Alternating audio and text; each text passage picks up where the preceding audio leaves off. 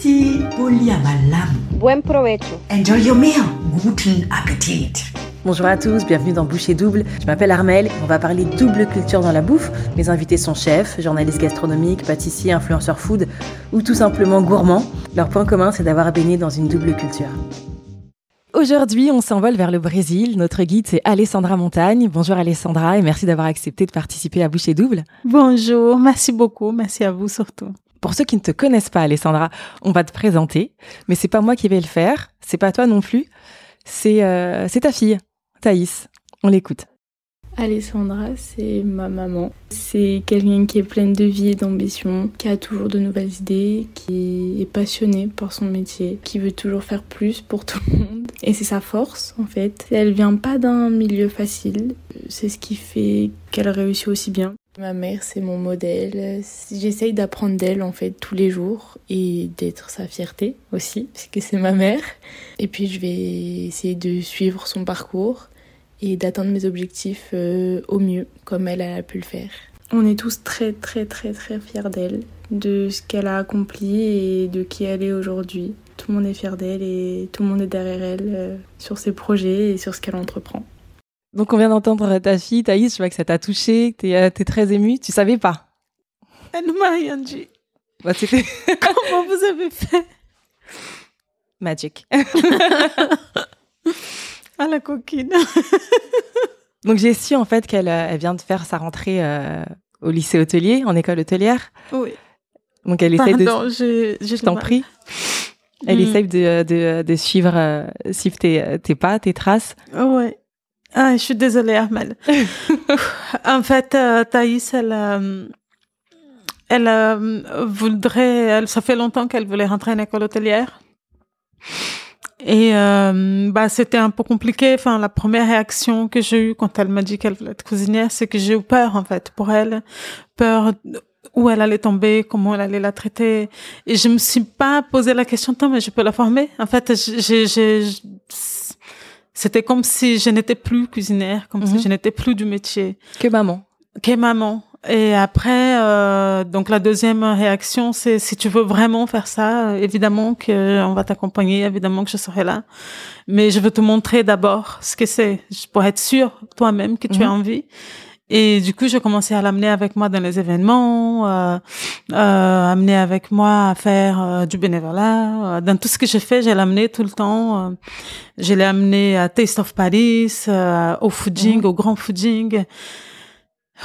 Et euh, je voyais très rapidement qu'elle était déjà très dégourdie. J'avais presque l'impression qu'elle savait tout faire, en fait. Mhm. Il n'y avait pas besoin de l'apprendre le nom des herbes, des fleurs. Mhm. euh, elle regarde un dressage, elle le, le- elle le refait parfaitement bien. Mhm. Enfin, elle sait se comporter en cuisine, elle sait euh, comment bouger dans une cuisine. Et, euh, et donc euh, voilà, donc euh, on a, elle a décidé qu'elle voulait y aller. Donc j'ai et moi de mon côté, j'ai- je voulais pas la former pour sa première année. Je voulais qu'elle aille dans une autre cuisine que la mienne, euh, pour pas être dans la protection en fait. Mhm. Euh, tout le temps, enfin, si je vois ma petite fille qui coupe le doigt, enfin, je vais tout arrêter, euh, je les pompiers. l'ambulance, voilà. Alors qu'ailleurs, euh, elle met un pansement et elle continue à travailler, comme tout le monde. Euh, et donc, euh, donc voilà, elle, euh, et ça se passe super bien, elle est super heureuse, elle, euh, elle est dans un endroit qu'elle adore, l'équipe. Et, euh, et c'est top, mais euh, euh, c'est euh, c'est un bonheur quoi de pouvoir partager Mhm. ma passion avec elle et c'est surtout de voir qu'elle comprend. Elle comprend. Je l'ai oublié à l'école. J'ai toujours honte. J'ai, euh, je me rappelle un jour, le directeur m'appelle à 18 heures. Euh, mais Madame Montagne, euh, vraiment c'est n'importe quoi. euh, euh, vous avez oublié votre enfant à l'école. hein. Qu'est-ce qu'on fait? On appelle la police. J'avais les jambes qui tremblaient. J'avais Mm. envie de me, me téléporter et il fallait que je cours très vite, mais c'était pas encore assez vite. J'arrivais à l'école, j'avais le cœur qui sortait par la bouche avec le directeur euh, habillé tout en costume et Thaïs toute petite, il la tenait la main et elle qui pleurait et j'étais tellement désolée. Et c'était un souvenir tellement horrible.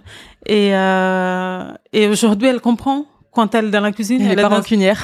non, et c'est surtout qu'elle comprend ce que c'est d'être dans une bulle en fait. Et, enfin, il y a des moments comme ça où ta passion prend le dessus Mhm. sur tout ce qui sort de euh, ce qu'il y a devant toi. C'est c'est un truc de malade que je ne pourrais expliquer et qu'elle comprend. Et on en a parlé encore euh, la semaine dernière.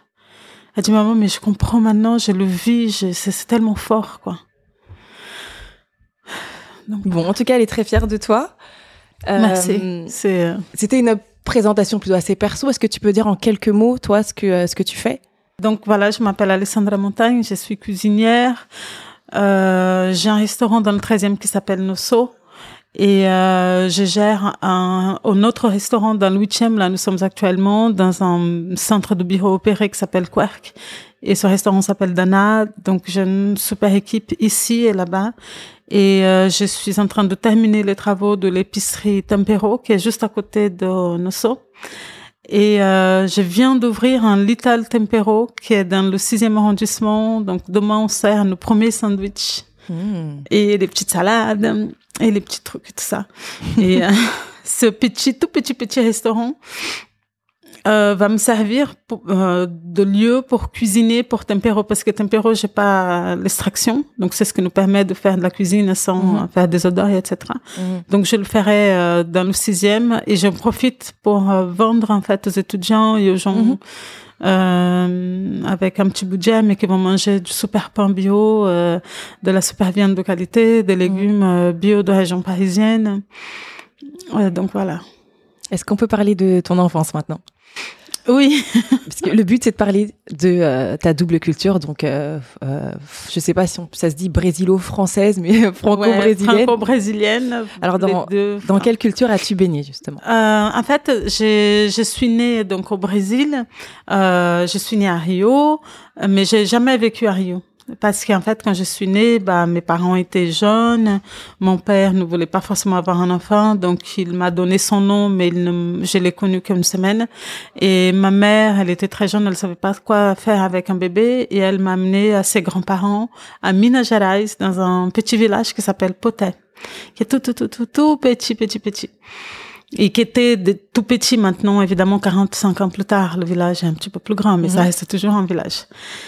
Et euh, par rapport au Brésil, qui a 250 millions Mhm. d'habitants, donc euh, voilà, ça reste tout petit. Euh, et donc j'ai grandi là-bas, dans un milieu qu'on peut dire très simple, mais au même temps avec beaucoup de joie. J'avais beaucoup de cousins, beaucoup de copines. Mhm. Euh, C'est-à-dire ce qu'on n'a pas ne nous manque pas. Mhm, Bien sûr.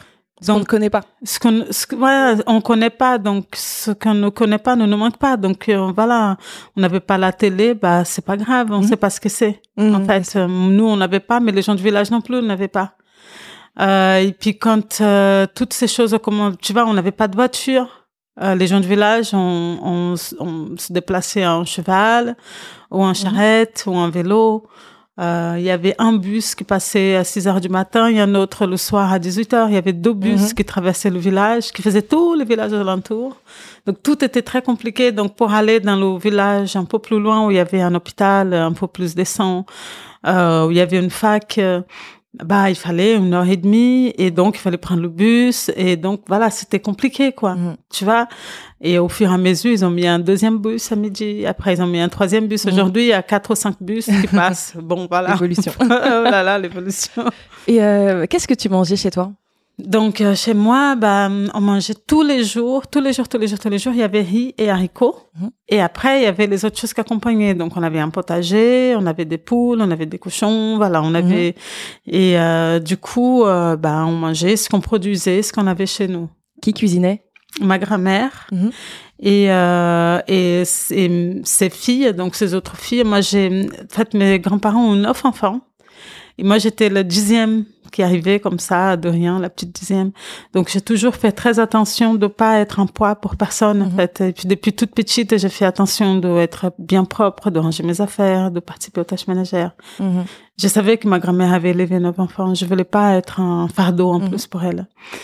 Et c'est quelque chose que j'ai gardé encore dans ma vie. J'ai fait très attention de pas être euh, trop présente, de pas être un poids, de pas être euh, lourde. Et euh, tu l'aidais en cuisine? Hein? Tu aidais ta grand-mère en cuisine? Oui, bien sûr. J'ai toujours beaucoup aidé en cuisine. Donc, on allait, euh, voilà, chercher les œufs, euh, chercher euh, Mm. les légumes. J'ai tout- Elle m'a appris à cuisiner très tôt. Très tôt, j'ai j'ai D'ailleurs, ton premier souvenir de toi en cuisine, ce serait quoi? Bah, le premier souvenir, c'est de moi en train de faire du riz. J'ai fait brûler le riz. C'était horrible. C'était vers quel âge? je- Bah, je devais avoir pas loin de 5 ans parce que j'ai- Ah oui. j'atteignais pas le feu. Il fallait Mhm. que je monte sur une chaise pour pouvoir touiller. Et puis, j'ai mis le riz, j'ai mélangé et j'ai oublié, quoi. Je suis allée Le jouer. drame. Ouais, c'était un dramatique. euh, c'était horrible. Euh, je me rappelle encore parce que ça m'a vraiment marqué. Et euh, tes premiers souvenirs gustatifs, vraiment le, le goût de ton enfance, ce serait quoi? Ah, il y a tellement de choses que j'aimais beaucoup, mais euh, quand je pense au goût de mon enfance, je pense toujours au goût des fruits, au goût de la mangue. Euh, je me rappelle la première fois que j'ai bu un café, j'étais toute petite, genre j'étais au CP quoi. Ah bon? Ah oui, on buvait du café le matin, c'est euh, c'est c'est je sais pas, on va manger un fruit, ben on va grimper dans l'arbre, Mhm. prendre un goyave, on va manger le goyave. Euh, le tamarin, j'adorais manger ça. Voilà, c'est c'est c'est enfin on a j'ai toujours super bien mangé, super frais parce que j'ai Mhm. j'ai grandi dans un lieu qui était propice à ça. Est-ce qu'il y a un plat euh, récurrent de ton enfance que, euh, que t'aimes encore beaucoup aujourd'hui? J'adore les haricots. Moi, j'en peux manger tous les jours de ma vie. Tous les jours de ma vie, s'il y a haricots à table, je vais me servir des haricots. C'est horrible, hein, mais euh, les gens comprennent pas. Mais Alessandra Jeanne, on rit haricots, euh, c'est sacré. Après, c'est des plats qui prennent du temps à faire. Mhm. Donc, euh, euh, je fais ça le week-end de temps en temps. Quand je reçois, j'adore recevoir les gens avec un gros plat comme ça, magnifique, avec des haricots, plein de petits accompagnements. Surtout là, en ce moment, l'été, on peut faire des chimichurri, Mhm. on peut faire les salades, on peut faire des petites concombres, on fait plein de choses, plein de salades autour, les oranges, parce que c'est bon les haricots et oranges, c'est un mélange qui Ah va bon? bien ensemble. Oui. Et euh, le À riz, tester oui, le chou portugais qui s'appelle couve au Brésil, les gombos, et on fait tout ça autour. Ah mon Dieu, c'est trop bon, du piment et tout. Bon, voilà. Et à l'inverse, est-ce qu'il y a un plat euh, que t'as tellement mangé ou même qu'on t'aurait forcé à manger euh, dont tu veux plus entendre parler aujourd'hui?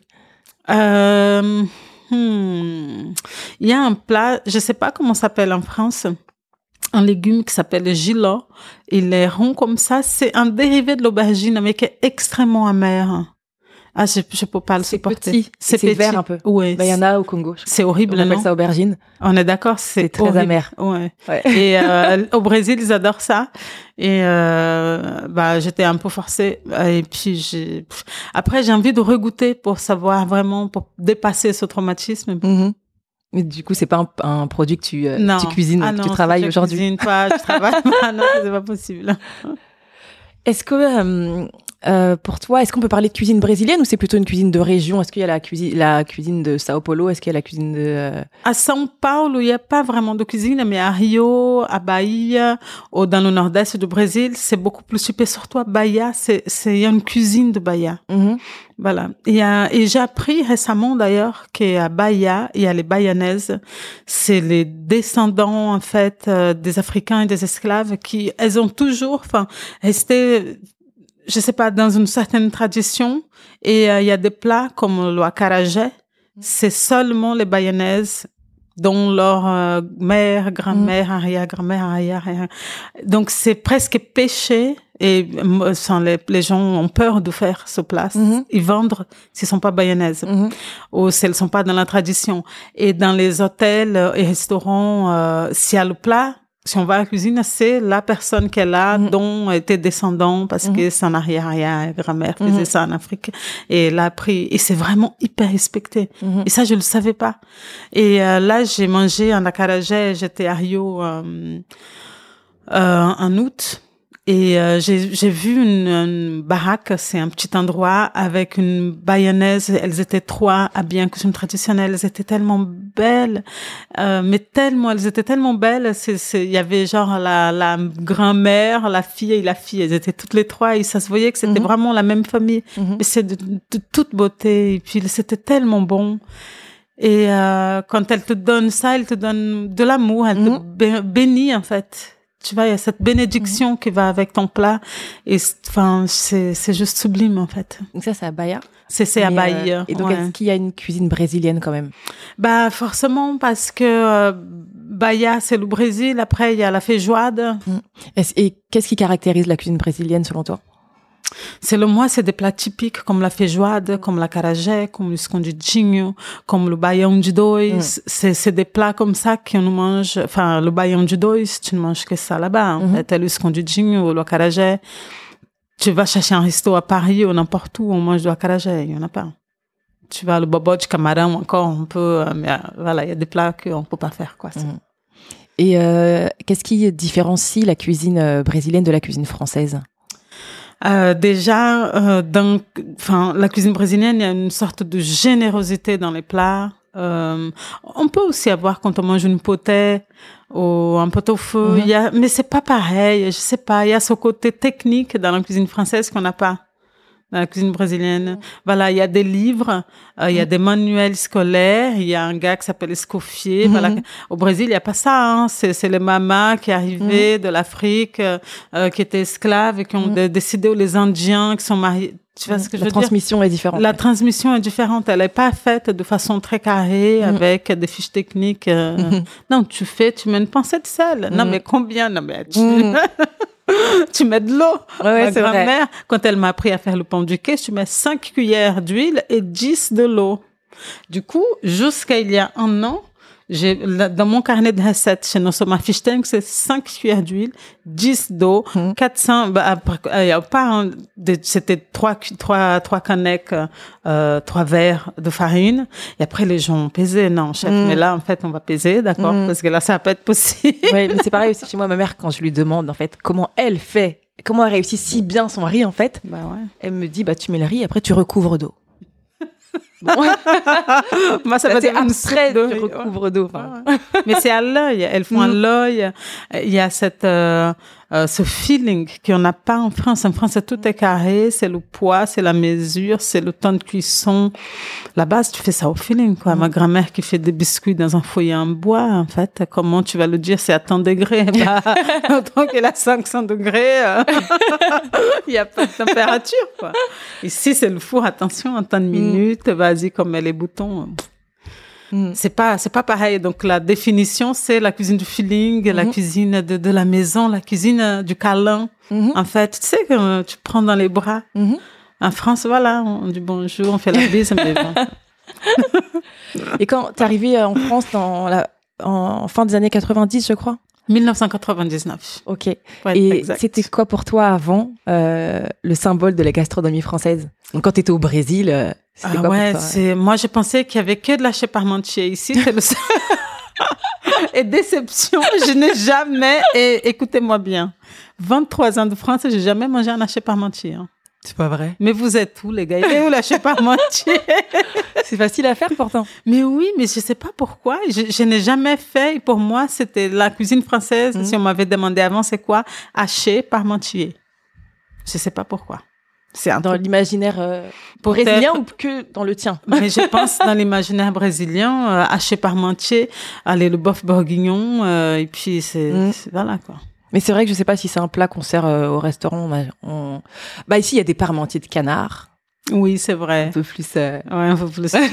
ouais, ouais. Non, mais je sais pas. Je sais pas pourquoi j'ai, euh, bon, bref. Et aujourd'hui, est-ce que ça a évolué? Pour toi aujourd'hui Qu'est-ce que c'est le Ah, la cuisine française. euh, déjà, je suis à l'école de cuisine. Je suis allée à l'école de cuisine, donc j'ai appris, euh, j'ai appris à cuisiner. Et euh, c'est, euh, enfin, toutes les cuisines, j'ai l'impression que ça dérive un peu de la cuisine française. J'ai fait un quatre mois au Brésil avec un chef. Euh, personne parlait français dans la cuisine, mais tous les mots techniques, tu Mm. me fais une brunoise, quoi. Ok. Faz-moi brunoise, por favor. Faz-moi mirepoix. Mhm. Euh, le- tout le monde parle en portugais, puis t'as un mot français qui sort Mhm. comme ça, que tout le monde connaît. C'est, euh, ça se traduit pas. Mhm. Euh, les des techniques, ouais. Ouais. les techniques. Donc, en fait, c'est, la cuisine française a marqué les cuisines du monde entier. Mais aujourd'hui, pour toi, qu'est-ce qui représente gustativement la France en fait?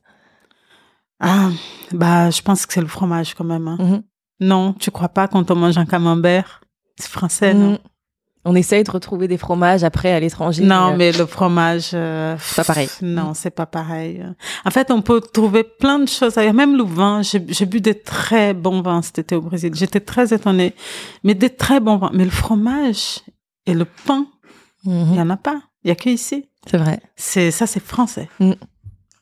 Est-ce que euh, est-ce qu'il y a une fête qui réunit toute la famille à table? Et euh, qu'est-ce qu'on partage? Qu'est-ce qu'on mange? Qu'est-ce qu'on boit? Bah, comme partout, il y a Noël. Mhm. Ça, c'est sûr que tout le monde euh, va être en famille, comme en France pour Noël. Et, euh, et on mange un peu. C'est marrant parce qu'on mange un peu la même chose qu'ici. On mange euh, au Pérou un, un, un dinde, ça s'appelle Mhm. Pérou, une dinde. Euh, ou alors on va manger un cochon de lait. Donc voilà, c'est des gros plats où tout le monde peut se servir. Euh, sinon, bah, il y a l'époque du carnaval aussi, les gens euh, sont beaucoup entre amis, mais c'est toujours des grosses tablées, quoi. Les gens Mhm. voyagent ensemble. Ils aiment bien louer des maisons, tout le monde ensemble. Mhm. C'est faire des gros barbecues, euh, boire de la bière. De La bière brésilienne? Oui, brésilienne ou d'ailleurs, mais les Brésiliens sont très bières. Ok. Et d'ailleurs, puisqu'on parle de, de table, comment on passe à table au Brésil? Est-ce que euh, tout le monde mange en même temps? Est-ce que euh, combien de repas par jour? Alors là, c'est vraiment pas du tout comme en France. hein. Euh, c'est euh, c'est genre euh, les gens.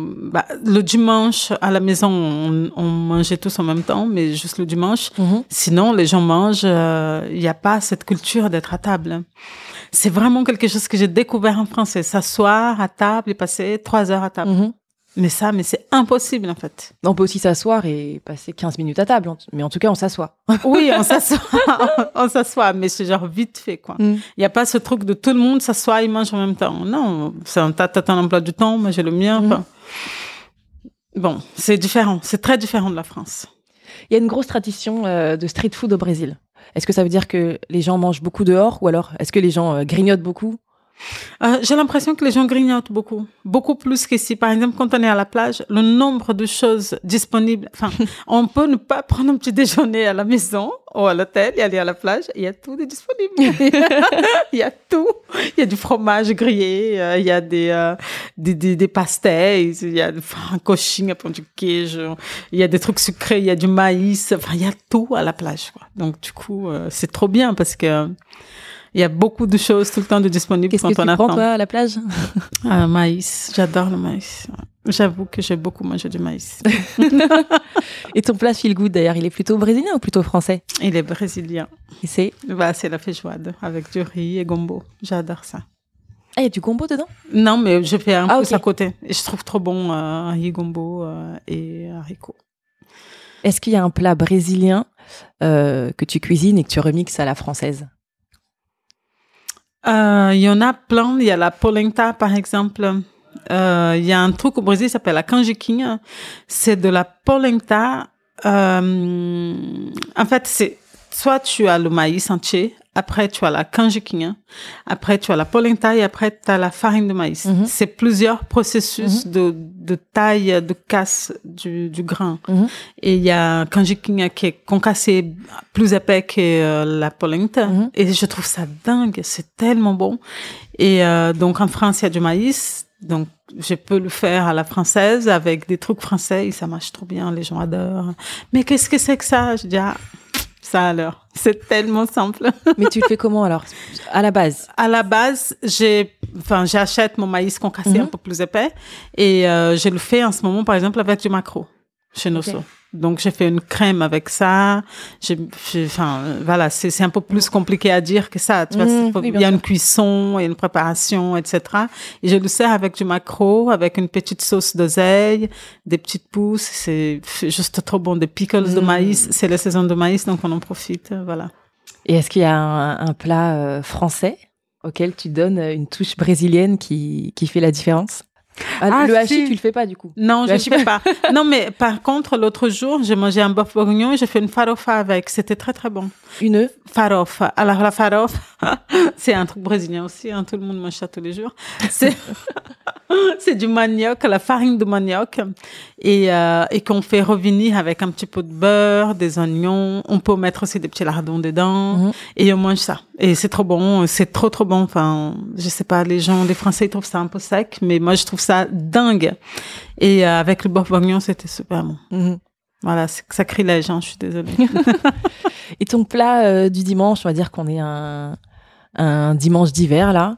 euh, tu fais plutôt un plat brésilien ou un plat français? Bah, j'adore les plats du dimanche. J'adore les grands plats où euh, on fait un plat, on met au milieu de la table et tout le monde peut manger. J'adore les poulets grillés. J'a- J'adore ça. Poulets grillés avec plein de légumes du verre. J'adore les courges, les grandes courges qu'on ouvre, on les vide et dedans, bah, on va faire un plat et une sorte de soupe. euh, bah, m- Enfin, ma préférée en tout cas, c'est la soupe euh, euh, soit avec la, la, la, la chair de la courge. Euh, soit euh, on fait un petit un petit entorse euh, et on prend des du manioc et on fait une soupe de manioc avec des crevettes et on met dans la courge. Ça va cuire avec la chair de la courge. Je salive hein, c'est bien. Et on prend un petit peu avec la chair comme ça. Euh, c'est trop bon. Et on mange ça avec un riz rouge de Camargue c'est c'est dingue. Voilà. Et euh, quel est le premier plat que tu cuisines quand tu euh, quand arrives au Brésil? Là, quand, tu sais que tu as tous les ingrédients à Tous portée les de main. euh, ingrédients, bah là, par exemple, j'ai mangé euh, des machiches. C'est un légume brésilien qui est hyper bizarre, qui est trop bon, qui pousse à Paris, en France actuellement. Évidemment, j'ai pas le droit de dire comment on a amené les graines ici, mais ça pousse ici. c'est vachement bien. Euh, donc, euh, donc voilà, je, je, je mange des trucs qu'on ne trouve pas forcément ici, que c'est pas facile à trouver, tu vois. Euh, et puis la farofa, la farofa, c'est trop bon d'aller faire une farofa avec la farine de là-bas, qui a un super goût, euh, Mhm. qui est fraîche. Et euh, manger des fruits, enfin, la première chose, la première, première en sortant de l'avion, bah, je cherche un endroit pour manger de la mangue, des super bananes, euh, manger des vrais fruits, des, euh, poussé au soleil. un fruit de la Mhm. passion euh, fraîchement cueilli. euh, pff, voilà, c'est euh, les premières choses à faire. D'abord, on mange des fruits. Après, on discute. Euh, Est-ce que tu aurais une petite recette simple euh, qui pourrait honorer les, tes deux cultures et euh, que nos auditeurs pourraient refaire euh, simplement? Bah, j'ai fait par exemple ce que j'aime beaucoup pour honorer les deux cultures. Après, il faut trouver le pont du queijo. Je l'ai fait avec tomates séchées, ça marche super bien. Avec olives noires, ça marche super bien. Quand on fait des petites tapenades pour l'apéro. Non, mais c'est un truc de malade, quoi. Euh, tu fais une petite sauce avec du fromage de chèvre, tu trempes ton pont du queijo dedans, c'est super bon. Ça, c'est des choses hyper, hyper simples à faire. Et euh, on fait un, un quart d'heure, c'est fait, et puis euh, On se régale. on se régale vraiment, vraiment beaucoup. Et on voyage, Mhm. on voyage. On va passer au match maintenant, donc c'est la dernière partie du podcast. Donc euh, je vais te proposer euh, deux éléments et tu vas me dire lequel tu préfères. Est-ce que est-ce qu'il est plutôt français ou euh, Ay, mon Dieu. ou euh, brésilien? Alors pour le café, Euh, je préfère le café français, le chocolat. brésilien. Et là c'est la partie où où on teste mon accent. Oh mon Dieu. Alors je pourrais le dire en français en fait, poulet au gombo ou poulet basquez? Gombo. Parce que en- tu peux le dire en portugais? Euh, frango com quiabo. Ouais, voilà. je préfère te laisser faire. Euh, caldo verde ou soupe aux choux Soupe au chou. J'ai- J'adore, j'adore les choux, tous les choux. Euh, et, euh, et puis, euh, j'adore la soupe au chou quand il fait froid. Mon Dieu, est-ce qu'il y a un truc meilleur que la soupe au chou On est d'accord, il n'y en a pas. Hein voilà, j'étais sûre. Au petit-déj, t'es plutôt croissant ou pan di queijo Pão de queijo, mais of course, mon Dieu. pão de queijo. Là, j'ai euh, j'ai déjà la réponse parce que tu l'as déjà dit, mais plutôt euh, feijoade ou cassoulet? Écoute, cassoulet, c'est pas mal aussi. Hein? Mhm. Bah, ça dépend où je suis. Enfin, si je suis à Toulouse, je vais prendre un cassoulet. C'est sûr voilà, si je suis à Rio, je prends une feijoade. Ça dépend de l'endroit. J'adore les deux. Canjica ou riolet? Est-ce que je l'ai bien dit déjà? Canjica, j'adore ça. Canjica. Mais oui, canjica. Mille fois. J'aime les deux, mais canjica, c'est très, très bon. Friand ou pastéis? Pastéis. Hmm, À quoi? Comment tu connais ça? Pastéis, j'adore le de queijo, Mhm. de fromage. Mhm. Ou alors euh, palmito, du cœur de palmier. C'est très, très bon. Il faut que tu goûtes quand tu vas aller là-bas. Bah, J'espère y aller un jour, mais là, on voyage déjà. hein. Et enfin, comment dit-on bon appétit en portugais? Bon appétit. Merci Alessandra. Merci, Amélie. Merci beaucoup pour ce moment. Là, on est, on est vraiment parti euh, au Brésil, hein, je crois. Maintenant, j'ai envie de manger de pastéis. Hein. Ouais. Muito bem, hein, Armelle Parabéns, Je hein. pense qu'on a tous faim là. Tu nous as ouvert l'appétit. Allez, passons à table. Merci. Merci beaucoup. Merci d'avoir écouté cet épisode de Boucher Double. On se retrouve aussi sur Instagram, Boucher Double Podcast.